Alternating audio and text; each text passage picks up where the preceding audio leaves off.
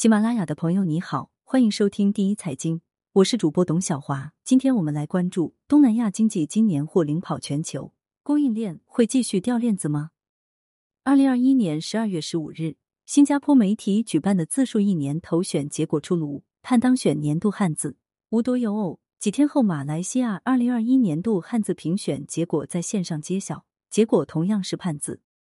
二零二一年对于东南亚国家来说，的确有些艰难。受到德尔塔毒株的侵袭，疫情凶猛，社会生产一度停滞。随着疫苗接种率的提升和疫情管控思路的转变，进入第四季度，东南亚的经济生活才开始慢慢好转。所以不难理解，民众对于二零二二年充满了期盼。日前，亚洲开发银行 ADB 对二零二二年的东南亚的经济做出了最新的预测。认为该地区的国内生产总值 GDP 将增长百分之五点一，并对该地区的经济复苏持相对乐观的态度。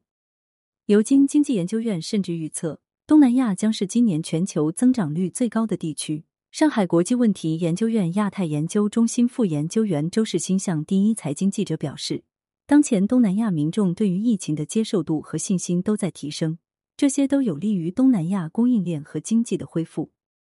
尤金经济研究院首席亚洲经济师芬奈称，东南亚将是二零二二年全球增长率最高的地区，其中支撑地区经济的主要六国增长率预计将达到百分之六点一。这六国分别是印度尼西亚、马来西亚、菲律宾、新加坡、泰国和越南。同时，人力资源研究和分析机构 ECA 国际表示，今年东南亚将成为薪资增幅最快的地区，其中。越南以百分之四点二的涨幅预期冠居全球第一。美国前贸易副代表卡特勒日前也撰文指出，东南亚人口众多且还在不断增长，预计到二零三零年末，该地区的经济规模将以每年百分之五点五以上的速度增长。如果作为一个整体来看，将成为世界第四大经济体。今年一月一日，由东盟十国发起的区域全面经济伙伴关系协定 （RCEP） 正式生效，同时。国际边界的重新开放被认为将对非常依赖旅游业的东南亚国家产生积极影响。不过，芬奈也指出，东南亚国家迈向新常态的道路仍将是颠簸的。如果疫情再度超乎预期或者失控，明年东南亚经济增长率可能只会达到百分之四点六。同时，政治因素也是一个变量。菲律宾将在今年迎来新一届大选，而泰国、马来西亚等国也处于政治发展的转型期之中。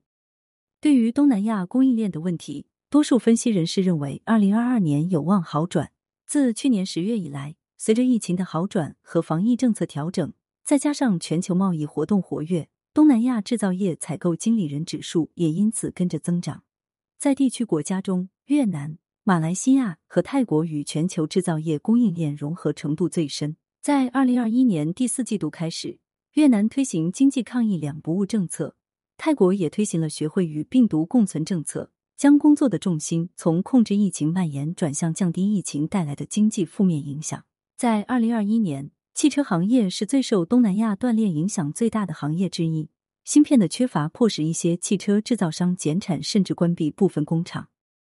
凯投宏观 （Capital Economics） 的全球经济学家柯蒂斯表示，汽车行业今年能从越南和马来西亚取消疫情限制中受益。但即便如此，芯片的供需不平衡意味着短缺仍将持续存在。周世新则向第一财经记者表示，对于东南亚供应链的恢复前景，他持谨慎乐观的态度。他进一步解释道：“乐观是东南亚整体疫情确有改善，而谨慎的原因在于，无论从地区国家还是区外的欧洲国家来看，在执行与新冠共存的政策后，疫情难免会再有起伏，届时供应链恐将遇到新的考验。”尤金经济研究院表示，虽然亚洲、欧洲与美国之间海运主要航线运力已逐渐恢复中，但全球塞港现象还是未见明显改善，这对东南亚国家加紧生产、弥补供应链缺失造成了持续的负面影响。以上就是本期节目的全部内容，感谢收听。更多深度报道，欢迎在喜马拉雅订阅我们。我们下期见。